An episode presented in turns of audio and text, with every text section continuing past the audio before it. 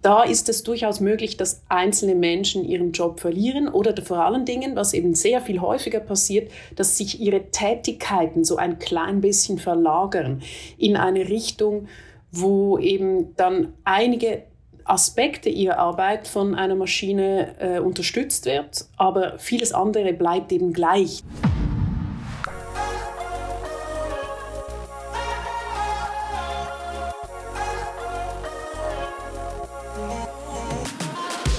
Hallo, hier ist Patrick Müller von iTrust. Willkommen bei unserem Podcast Digital erfolgreicher Arbeiten für Führungskräfte und digitale Champions. In der heutigen Episode diskutiere ich mit Dr. Sarah Genner über künstliche Intelligenz und die Auswirkungen auf die Arbeitswelt und das digital erfolgreiche Arbeiten von morgen. Dr. Sarah Genner ist Digitalexpertin, Dozentin, Verwaltungsrätin und Speakerin. Und ihr Spezialgebiet sind die Auswirkungen digitaler Medien und Technologien auf Mensch, Gesellschaft und Arbeitswelt.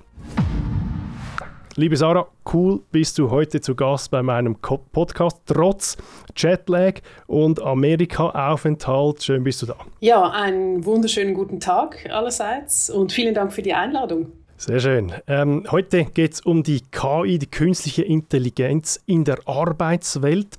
Und darum, liebe Sarah, habe ich natürlich zu Beginn den Chat GPT gefragt, was denn zu diesem Thema eine gute Einstiegsfrage für dich wäre, für diesen Podcast. Und da ist jetzt das Resultat, also Achtung, ich lese, ich lese das jetzt vor. Künstliche Intelligenz ist heute ein viel diskutiertes Thema, insbesondere in Bezug auf ihre Auswirkungen auf die Arbeitswelt. Wie würden Sie, also ChatGPT ist noch per, per Sie mit dir, die Rolle von KI im Arbeitsumfeld definieren und welche Auswirkungen sehen Sie für Unternehmen und Mitarbeiter? Ja, das ist ähm, tatsächlich eine viel diskutierte Frage. Ich sehe, dass hauptsächlich in den klassischen Medien darüber diskutiert wird, wie künstliche Intelligenz eben sich auswirken wird auf Jobs, ob sie die Jobs stehlen werden, ob Menschen durch Maschinen ersetzt werden. Und das ist so die Frage, die wirklich so heiß diskutiert wird und häufig auch so ein bisschen Angst macht. Und ich bin häufig unterwegs und äh, versuche hier so ein bisschen dieser Angstmacherei entgegenzuwirken, weil es gibt zahlreiche Studien, die eben eigentlich zeigen, dass in der Geschichte des Arbeitsmarktes immer mehr Technologie in die Arbeitswelt hineingekommen ist und dadurch aber eigentlich unter dem Strich immer mehr Jobs geschaffen wurden. Also das heißt, wir können davon ausgehen, dass es diesmal nicht ganz anders ist und dass wir eben auch mit diesen ganzen Technologien, auch künstliche Intelligenz, eher mehr Jobs haben werden. Und gleichzeitig glaube ich wirklich, dass Unternehmen und auch Mitarbeitende sich damit auseinandersetzen sollten und eben auch die, die Chancen und Risiken digitaler Technologien, künstlicher Intelligenz sich ähm, eigenhändig anschauen sollten und eben auch vielleicht mal mit ChatGPT was austesten. Also du würdest sagen, vielleicht in ganz einfachen Worten, dass, dass diese künstliche Intelligenz der Traktor ist, der früher mal quasi die Feldbesteller, die alles von Hand gemacht haben, ähm, äh, wie abgegradet hat, dass sie viel, viel mehr in kürzerer Zeit machen konnten. Also so in diesem Stil äh, würdest du das positionieren? Ja, wir sehen das seit Beginn der industriellen Revolution, dass es eigentlich ein, eine Evolution ist von immer mehr Technologie im Arbeitsmarkt. Also eben, das war am Anfang war es die Dampfmaschine, es war die Wasserkraft, die eben dazu geführt hat, dass man in Kombination mit Lochkarten ähm, die Textilindustrie erstmal mechanisiert und technologisiert hat. Und von da aus ging es dann eben auch auf die Landwirtschaft über, genau das Traktorbeispiel, das du erwähnst. Und, äh, und natürlich die Industrie, die da wirklich eben auch den, den mechanischen Produktionsprozess durch äh, zahlreiche Maschinen ermöglicht hat. Dann kam der Strom dazu und dann kamen eben auch Automatisierungsprozesse mit IT, mit elektronischer Datenverarbeitung bereits ab den 1960er Jahren. Und heute sprechen wir von der sogenannten Industrie 4.0 oder Arbeitswelt 4.0 und damit meinen wir auch eben das Internet der Dinge, die Vernetzung von Mensch und Maschine und Maschine und Maschine und auch der hypervernetzte Mensch spielt da eine Rolle. Also das heißt immer mehr ähm, ist es so, dass wir jetzt auch alles ans Internet anhängen und, und da alle Prozesse irgendwie auch am Netz hängen.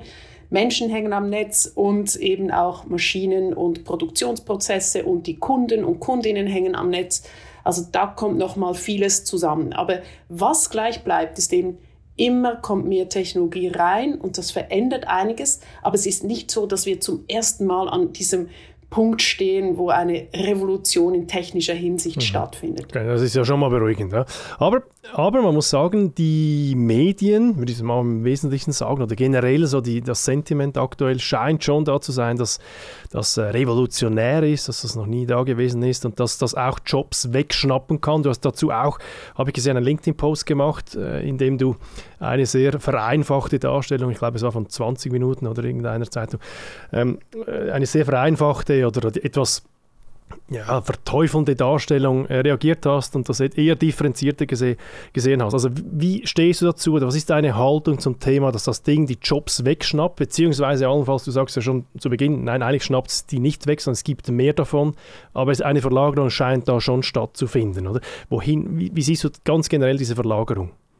Ja, also es stimmt natürlich, dass vereinzelte Jobs auch wirklich weggehen. Also es ist so, dass Automatisierungsprozesse in der Regel auch darauf ausgelegt sind, natürlich Prozesse in dem Sinne effizienter zu gestalten, vielleicht auch mit weniger Menschen mehr zu produzieren. Und da ist es durchaus möglich, dass einzelne Menschen ihren Job verlieren oder vor allen Dingen, was eben sehr viel häufiger passiert, dass sich ihre Tätigkeiten so ein klein bisschen verlagern in eine Richtung, wo eben dann einige Aspekte ihrer Arbeit von einer Maschine äh, unterstützt wird, aber vieles andere bleibt eben gleich. Deswegen ist die Ersatzdiskussion, also Maschine ersetzt Mensch, häufig nicht zielführend. Ähm, es gibt ein ganz prominentes Beispiel, das immer wieder angeführt wird, zum Beispiel die äh, Radiologen und Radiologinnen. Das sind ja hochspezialisierte Ärzte und Ärztinnen, die mit bildgebenden Verfahren arbeiten, von Röntgen über MRI, CT und so weiter. Und in den Zeitungsrankings seit vielen Jahren rangieren die ganz, ganz oben von Jobs, die wegdigitalisiert werden, weil es stimmt, dass da immer bessere Software reinkommt in diesem Bereich. Also es gibt immer bessere Software ähm, ausgestattet mit künstlicher Intelligenz, die eben lernfähig ist und eben anhand von vielen Bildern, Bildmaterial lernen kann, zum Beispiel gewisse Tumore zu erkennen oder mit einer gewissen Wahrscheinlichkeit etwas vorauszusehen, was man auf diesen medizinischen Bildern eben sehen kann. Und dann kommt eben gleich die Diskussion, ah, die Radiologen und Radiologinnen braucht es nicht mehr. Und das stimmt natürlich so überhaupt nicht.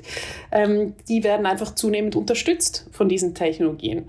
Und die Technologie kann auch oft nur zu vielleicht 70-prozentiger Wahrscheinlichkeit dann voraussagen, was das für ein Tumor ist oder in anderen Fällen eben auch nur mit 40-prozentiger Wahrscheinlichkeit liegt dann auch ein bisschen falsch. Da braucht es immer noch die ganze Fachexpertise, das dann richtig zu diagnostizieren. Und Diagnose ist ja auch nur ein Beispiel, was eben äh, diese Spezialärzte und Ärztinnen eben machen. Und deswegen ist es auch wichtig, dass wir da nicht immer gleich in Panik ausbrechen, dass dann gleich ganze Jobprofile wegfallen, sondern es sind häufig einzelne Tätigkeiten, die unterstützt werden. Und das gilt für ganz, ganz viele Berufe. Aber wenn man zum Beispiel bei SRF, Schweizer Radio und Fernsehen, fragt, die haben Kameraroboter eingeführt. Und ich habe da nachgefragt, ja, wie sieht es denn aus? Haben der Kameraleute ihren Job verloren? Es hieß, ja, vier Leute mussten wir gehen lassen. Und die Frage ist aber, ob die jetzt immer noch arbeitslos sind. Vermute ich mal nicht. Es braucht ganz viele Leute, die gute Videos machen können, gute Kameraführung machen können. Aber vielleicht gab es zu diesem Zeitpunkt, als die Kameraroboter eingeführt wurden, ein paar wenige Leute, die nötig waren, um diese Kameras zu führen. Also insofern sieht man da an diesen Beispielen, ja, da gibt es Verschiebungen. Aber es ist nicht immer so, dass die Leute dann automatisch arbeitslos werden oder dass die ganzen Jobs eben mit ihren ganzen Profilen wegfallen. Ja, sehe ich.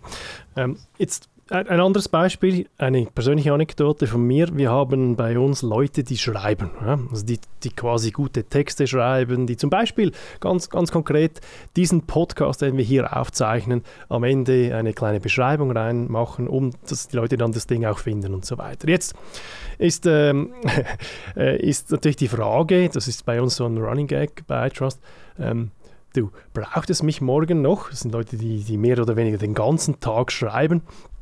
Ähm, äh, das ist ja die, dieselbe Situation wie mit dem Kameraroboter oder eine ähnliche Situation wie mit dem Kameraroboter.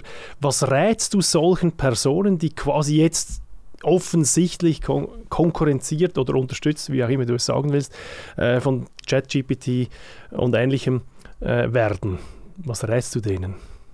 Ich würde da mal ganz entspannt bleiben, weil äh, es ist so, ich sehe jetzt auch viele Leute, die eben gut schreiben können, die ChatGPT nutzen, aber eben auch als Unterstützung, ganz gleich wie die Radiologen und Radiologinnen, eben wie vorhin beschrieben. Man nutzt die Technologie, um sich inspirieren zu lassen, um nicht vor einem leeren äh, Textdokument zu sein und nicht zu wissen, wo man beginnen kann. Man lässt sich inspirieren aber man wird nicht ersetzt. Also natürlich wird man im automatisierten Marketing oder auch in der Desinformations- und Propagandabranche ähm, auf ChatGPT und ähnliche Tools zurückgreifen, um eben ähm, billig viel Textmaterial zu produzieren, das auf den ersten Blick plausibel aussieht, auf den ersten Blick sehr eloquent äh, eben auch ähm, Sätze schreiben kann. Und auf der anderen Seite ist es halt doch immer noch so, dass es professionelle Texter, Texterinnen braucht, die auch inhaltlich mitdenken können, die adressatengerecht etwas sich ausdenken können, die wirklich ähm, auch emotional packende Texte schreiben können. Und insofern glaube ich keine Sekunde, dass es die Leute nicht mehr brauchen wird. Aber sie werden künstliche Intelligenz nutzen, um ihre Texte noch besser zu machen. Okay, und da kommen wir zum nächsten Punkt, sehe ich. Ähm, also liebe Julia, lieber Janik, Entwarnung, äh, freut mich natürlich. Aber ähm, jetzt trotzdem eine, eine, eine weitere Frage, die natürlich dann kommt. Man muss das Ding oder diese künstliche Intelligenz natürlich auch bedienen können. Ja? Ich, ich habe das selbst auch schon stark realisiert. Je nachdem, was du da natürlich reingibst, kommt was anderes raus. Und je schlechter du da fragst, desto schlechter kommt dann am Ende auch das Resultat äh, aufs Papier oder auf, äh, ja, als Output raus. Jetzt scheint mir ein wichtiger Punkt, ist offensichtlich die Ausbildung oder die Qualifizierung oder das, dieses Handwerk mit dieser künstlichen Intelligenz umzugehen. Das, ist, das scheint mir ein großes Thema zu werden. Wie schätzt du das ein? Ja, auf jeden Fall. Also ich glaube, das Zusammenarbeiten eben von Mensch und Maschine wird noch wichtiger. Und man muss aber auch sehen, künstliche Intelligenz kommt ja in ganz unterschiedlichen Formen und Farben. Oder je nach Branche ähm, unterscheidet sich das sehr stark. Ähm, eben, sagen wir jetzt mal, in der Texterbranche, da muss man gute Prompts schreiben können. Oder das heißt, Prompts bedeutet, dass man da bei ChatGPT eine gute, eine gute Frage stellt oder gute Stichworte eingibt, damit nachher auch was Gutes rauskommt. Genauso wie man mal lernen musste bei Suchmaschinen oder mit Boolschen Operatoren und so ähnlichen Dingen, eben das Beste aus der Maschine rauszukriegen.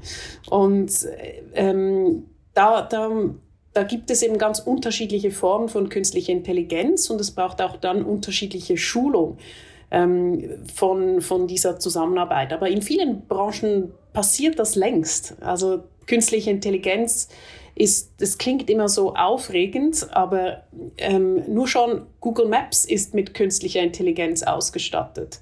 Ähm, das nutze ich jeden Tag. Also das heißt, ähm, in vieler Hinsicht äh, sind wir da schon unterwegs und wenn es um, dann um spezialisierte Software und Tools geht, dann muss man auch branchenspezifisch und berufsspezifisch eben ähm, dann schulen. Okay, also das wird schon ein Thema werden, dass die Leute das machen. Und was auch spannend ist, ist in, in diesem Zusammenhang eine andere Anekdote. Bei mir fragte letztens mal jemand im Unternehmen, du dürfen wir das eigentlich nutzen? Ist das, ist das okay? Ist das fair oder, oder mache ich da was falsch? Also das ist kein Witz, das ist wirklich passiert bei uns, was ja eigentlich schon erstaunlich ist, weil wir ja typischerweise sehr progressiv agieren. Ist das etwas, das jetzt ein Einzelfall ist oder spürst du das selbst auch, dass das so fast schon als, wie soll ich sagen, als, äh, als Cheating wahrgenommen wird? Ja, also im Hochschulumfeld, wo ich ja auch regelmäßig tätig bin, da ist natürlich äh, die Frage schon da, darf man sich bei einer Hausarbeit, einer schriftlichen ähm, Master, Bachelor und ähnlichen Arbeit sich unterstützen lassen von solchen Tools? Ist das noch ähm, dann fair, fällt das noch unter eigenständig erarbeitet. Das ist das eine. Und das andere ist, was ich ähm, feststelle, ein meiner Lieblingskünstler, Christoph Niemann, einer der bekanntesten Illustratoren der Welt, er hat sich zum Dali-Hype ähm, geäußert. Oder Dali ist so ja sowas wie ChatGPT im Bildbereich. Da kann man auch mit Prompts sich Bilder generieren lassen. Und er hat sich dazu geäußert, dass eben Künstler, Künstlerinnen das nicht nur lustig finden, weil natürlich diese künstliche Intelligenzen sind mit viel ähm, Trainingsmaterial trainiert worden. Also das heißt, man füttert da zum Beispiel Bilder oder Texte oder andere Daten eben rein. Und je nachdem könnte man schon sagen, dass da urheberrechtliche Schwierigkeiten vorhanden sind. Also wenn ich ein Bild mache, das eben so aussehen soll wie von Christoph Niemann oder eine Illustration, dann wird es doch in gewisser Hinsicht eine ethische Diskussion ähm, ermöglichen, ist das okay, wenn ich jetzt dieses Bild als meines in Kombination mit KI verkaufe, aber eigentlich ist es trainiert auf Basis eines urheberrechtlich geschützten Werkes. Also da werden wir schon noch viel Diskussionen haben. Glaube ich auch. Meine These ist allerdings da, da kannst du noch lange diskutieren. Am Ende des Tages wird das wahrscheinlich nicht nachvollziehbar sein oder nicht nachweisbar sein, was jetzt genau der Input war oder das Trainingsmaterial war, weil es ja so Unmengen an, an, an also so viel, dass man es wahrscheinlich gar nicht mehr rückverfolgen kann. Und das wird wahrscheinlich eher eine ethische Diskussion sein, aber wohl kaum äh, den Ausgang verändern, hätte ich jetzt mal gesagt. Würdest du, würdest du das unterstützen? Ja, sehe ich auch so. Und natürlich, wie immer, wo kein Kläger, da kein Richter. Aber es gibt es natürlich in ganz großen Ausnahmefällen. Schauen wir uns die Diskussion an um ähm, das Affen-Selfie, also wo der, der Affe ähm, sich, ähm, sich den Fotoapparat eines Naturfotografen geschnappt hat und damit ein Selfie gemacht hat. Und das, das ging ja bis an die Gerichte. Oder wer hat das Recht an diesem Bild? Wer ist der Urheber und so weiter? Und wer kassiert das viele Geld, das mit dem Bild gemacht wurde? Also ich glaube, sobald es ein spannender Fall ist, wo, eben, wo es auch um Geld geht, dann kann es natürlich äh, dann auch rechtlich und finanziell interessant werden. Aber ansonsten gebe ich dir absolut recht. Ja, und auch regulatorisch wird das wahrscheinlich mal, irgendwann mal dann äh, ein Thema. Aber ich glaube, da sind wir noch etwas entfernt, denke ich jetzt mal. Das wird äh, jetzt zuerst mal einige Fälle brauchen, wie du richtig sagst. Oder? Aber äh, vielleicht, um jetzt in die normale Wirtschaft zurückzukommen, jetzt nicht ich sage mal, Diplomarbeiten oder ähnliche Dinge. Ich glaube, also da habe ich schon eine ganz klare Haltung am Ende des Tages, wenn du heute das nicht einsetzen kannst oder darfst oder was auch immer und das irgendwie im, im normalen Arbeitsalltag als, äh, als, als, als Cheating wahrgenommen wird, dann glaube ich, bist du in der Tendenz schon etwas falsch gewickelt. Oder? Als, als, als, als Unternehmen oder als arbeitgebende Organisation, scheint mir. Und das wäre jetzt eine Überleitung vielleicht. Was empfiehlst du oder was glaubst du, ist jetzt unmittelbar wichtig für Unternehmen mit Blick auf KI? Was würdest du unternehmensführenden Personen jetzt anraten zu tun, ganz konkret? Auf jeden Fall sich selbst weiterbilden. Also schauen, was für Technologien wären in meiner Branche interessant, was könnten wir auch einsetzen, um eben unsere Produkte, unsere Services, unsere Dienstleistungen besser zu machen für Mitarbeitende und die Kundschaft. Ähm, das auf der einen Seite und eben gucken, dass es Leute im Unternehmen gibt, die an Innovationsthemen insbesondere oder insgesamt dranbleiben und, und da sich eben auch schlau machen in Bezug auf das eigene Unternehmen, auf die Branche, was könnte man da eben auch machen. Und da gibt es ja viele Weiterbildungsprogramme, ähm, die das eben auch machen und, und die helfen zu verstehen, was ist ein Hype und wo könnte man wirklich was einsetzen. Und ich freue mich immer über Leute, die versuchen auch was Cooles aus neuen Technologien zu machen und damit zu experimentieren. Das ist, das ist immer gut. Ja, also Experiment, also die, die Kernpunkt wäre, spielt damit rum, probiert was, bekommt ein Feeling, was die, was die Fähigkeit ist. Und du hast ein wichtiges Stichwort gesagt, aktuell ist es ja ein unheimlicher Hype. Ich meine, dieses KI-Thema ist jetzt nicht erst drei Monate alt. Ähm, äh, das ist wahrscheinlich jetzt wirklich einfach auch in die Breite gegangen äh, aufgrund eines, eines Lounges, scheint mir zumindest mal so. Ähm, aber das ist ja ein Thema, das schon, das hast du vorhin auch gesagt, schon, ich weiß nicht genau, weißt du das, äh, wie lange es schon rumgeist? Wahrscheinlich schon Jahr, möglicherweise über zehn Jahre oder noch mehr, oder? Oder viel länger sogar, ja. Oh, viel länger. Also ja, also die Geburtsstunde von künstlicher Intelligenz gilt eigentlich in den 1950er Jahren an der Uni äh, Dartmouth, also auch hier, wo ich gerade bin, an der Ostküste in den USA. Das waren Mathematiker, die den Begriff geprägt haben. Also das ist äh, viele Jahrzehnte alt und ähm, eben Roboter gelten als künstliche Intelligenz, ganz viele Formen von Software, algorithmisch gesteuerte, äh, automatisierte Entscheidungssysteme, Systeme, das ist alles künstliche Intelligenz. Und es wird einfach in der Öffentlichkeit immer wieder mal ein bisschen anders wahrgenommen, was jetzt das ist. Aber es ist etwas Altes und einfach immer noch ausgeklügelter. Und das bleibt eben faszinierend. Ja, und, und ich glaube, der Unterschied jetzt ist wahrscheinlich, dass es wirklich halt breitenfähig ist. Also jede Person kann heute quasi was rausholen daraus, oder? Äh, und, und, irgendwie sich was schreiben lassen oder ein Bild generieren lassen und solche Dinge. Das ist schon, ich glaube, es ist schon ein anderes Momentum jetzt, als es das vorhin war, wo das einfach sehr spezifisch in gewissen Dingen genutzt wurde. Oder würdest du das, würdest du das auch so sehen? Ja, einerseits, aber eben viele merken nicht, dass eben zum Beispiel Google Maps künstliche Intelligenz ist mhm. oder dass Shazam mhm. künstliche Intelligenz ist, was auch was mhm. sehr Cooles ja, ist oder dass man sich ähm, ja. mit, dem, mit der App voraussagen lassen kann, was das für ein Song ist, der da gerade spielt. Ähm, das sind alles KI-Anwendungen, die wir auch nutzen und gar nicht wissen, dass es KI ist. Stimmt, ist gar nicht so. Es stimmt, dass es gibt. Also Shazam, das habe ich, weiß nicht, äh, sicher auch schon. Weißt du, wie lange es das schon gibt? Nein, Fünf, sechs, zehn, ja, sicher auch. Zehn also, Jahre. Hätte ich auch gesagt, ja, genau. äh, wunderbar. Also wir, vielleicht noch kurz ein Einblick in, in, bei uns. Wir haben äh, auch eine, wir haben sogar einen Auftrag erteilt. Wir haben natürlich auch Leute, die das studieren bei uns. Das ist natürlich noch eine schöne, komfortable Ausgangslage.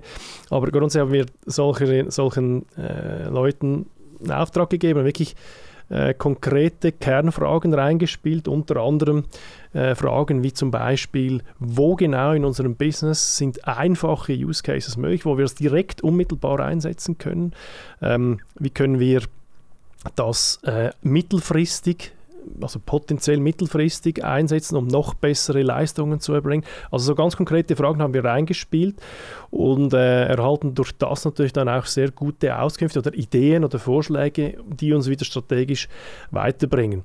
Und ich würde schon auch sagen, also man kann ja Leute, die sich damit befassen und die da Interesse haben, auch beauftragen mit ja, zu zu experimentieren und dann vielleicht fürs Unternehmen auch clevere Vorschläge zu machen. Absolut, das ist der richtige Weg, ja. Und jetzt arbeitnehmende Personen. Ähm, das ist die andere Seite. Ja. Gibt es da eine andere Strategie für die oder Tipps aus deiner Sicht oder wie siehst du das? Auch denen würde ich ans Herz legen, äh, zu experimentieren, vielleicht privat. Und wenn man merkt, man hat eine Affinität, kann man zum Beispiel auch mit äh, dem Arbeitgeber mal sprechen. Gibt es eine Möglichkeit, mich in dem Bereich weiterzubilden? Oder also zu, ähm, es gibt äh, CAS-Formate, die sich damit auseinandersetzen. Ähm, im Bereich künstliche Intelligenz. Die einen sind eher so darauf ausgerichtet, dass man technisch einiges lernt oder auch im Bereich Machine Learning und Datenkompetenz ähm, eben dazulernen kann. Andere sind eher so auch auf der digital-ethischen ähm, Schiene. Ich unterrichte auch in solchen Lehrgängen oder wo man sich auch eben damit befasst, ja, was hat das gesellschaftlich für Auswirkungen, Chancen und Risiken. Also da gibt es auch natürlich welche. Und da, da gibt es verschiedene Möglichkeiten, sich da auszurichten und sich auch in dem Bereich weiterzubilden. Das sind auf jeden Fall gefragte Kompetenzen in verschiedenen Unternehmen und Organisationen. Ja, finde ich cool, finde ich eine ganz gute, eine ganz gute Idee. Ähm, jetzt vielleicht noch ein bisschen was zum Thema Risiken. Das würde mich schon auch noch, ähm, ich denke, das wäre wichtig für die Zuhörerinnen und Zuhörer. Was, was sind so, ohne total ins Detail zu gehen, aber was sind so die Kernrisiken, die man sich vielleicht nicht so bewusst ist? Möglicherweise auch. Ein Risiko ist auf jeden Fall, dass wir es mit automatisierten Entscheidungssystemen zu tun haben können im Bereich der künstlichen Intelligenz oder wo man algorithmisch gesteuert eigentlich Entscheidungen fallen, ähm, fällen lässt durch die Maschine. Und ein, ein Problem ist die, das sogenannte Blackbox-Problem, dass ähm, wenn ein, ein Machine Learning-Algorithmus trainiert wurde, dass da gar nicht mehr klar ist, was kommt eigentlich da raus. Also man weiß nicht mehr, wie wie die Maschine von A nach B kommt und was dazwischen eigentlich entschieden wird. Und da, ist, da gibt es Transparenzprobleme, teilweise bei Entscheidungen. Oder? Das kann im Steuerbereich sein, es kann aber auch bei sogenanntem Predictive Policing ein Thema sein, dass es da Verzerrungen in den Datensätzen gibt, mit denen mm, die Maschinen trainiert wurden und die Verzerrungen werden dann eben wieder repliziert. Also das heißt, wir haben dann zum Beispiel Diskriminierungseffekte auf ähm, gesellschaftlicher Ebene, die dann wieder zum Tragen kommen. Das kann auch bei Rekrutierungen passieren. Also es wird ja auch im Bereich der Personalrekrutierung immer mehr solche Systeme werden eingesetzt und da gibt es eben auch teilweise diskriminierende Effekte. Man sieht das in den USA besser als in der Schweiz, weil da ist auch viel mehr zugelassen. Wir sind in der Schweiz zurückhaltender mit solchen Systemen und teilweise auch zu Recht. Also in der Schweiz macht man sich da mehr Gedanken, ist das okay, ist das ethisch vertretbar, sind da nicht eben verzerrende Effekte in den Daten, die dann auswählen, zum Beispiel wer äh, gut ist für einen Job oder nicht. Und das sind äh, auf jeden Fall Aspekte, wo man darauf achten muss. Transparenz, und ähm, womit sind die Datensätze trainiert und gibt es vielleicht auch ethisch äh, problematische Auswirkungen von solchen Systemen? Wenn man das aber ausschließen kann, dann bin ich auf jeden Fall dafür, dass man experimentiert und, und Maschinen auch einsetzt. Aber liebe Sarah, wie kann man das ausschließen? frage ich mich. Ja, zu 100 Prozent nicht, aber es gibt natürlich viele Grundsätze und da ist es auch zum Beispiel jetzt in der Schweiz, äh, wo ich mich ein bisschen auskenne, ähm, gibt es wirklich also ähm, viele ähm, Papers auch schon dazu, wo sich auch zum Beispiel äh, Verwaltungen, also zum Beispiel der Kanton Zürich oder auch die Bundesverwaltung hat sich Leitlinien gesetzt im Umgang mit künstlicher Intelligenz, was man da einsetzen darf und möchte und welche Prinzipien eingehalten werden müssen. Es gibt ähm, äh, Organisationen, bei einer bin ich im Vorstand ehrenamtlich, ähm, ähm, Algorithm Watch Schweiz, wo wir auch eben Leute haben, um, die sich darum kümmern, zu versuchen, solche Effekte eben zu entdecken und auch in dem Sinne auszuschließen. Also da gibt es verschiedene Möglichkeiten, das, das äh, eben anzugehen. Es gibt, da muss man aber schon dann stark hinter die Kulissen schauen, stark in die, in die, in die Tiefen abtauchen. Ich glaube, als normales Unternehmen, jetzt im normalen KMU-Umfeld zum Beispiel, ist das sehr schwierig, oder?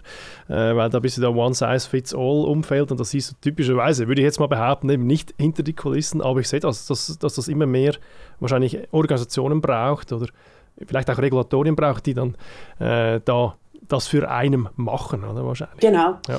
Das ja, ist aber absolut. auch ein Geschäftsfeld, also da gibt es auch ähm, verschiedene Organisationen, die das auch für Firmen eben machen. Also man kann sich diese Dienstleistungen auch einkaufen, dass man sich da so eine Art Trust-Label geben lassen kann, dass wenn man ein System hat, dass das in dem Sinne korrekt abläuft. Ja.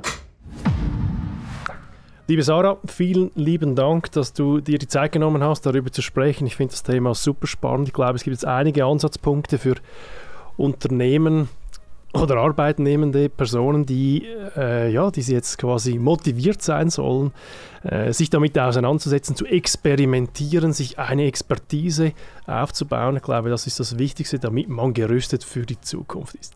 Liebe Sarah, ganz, ganz herzlichen Dank und ganz viel Erfolg weiterhin. Vielen, vielen Dank und alles Gute.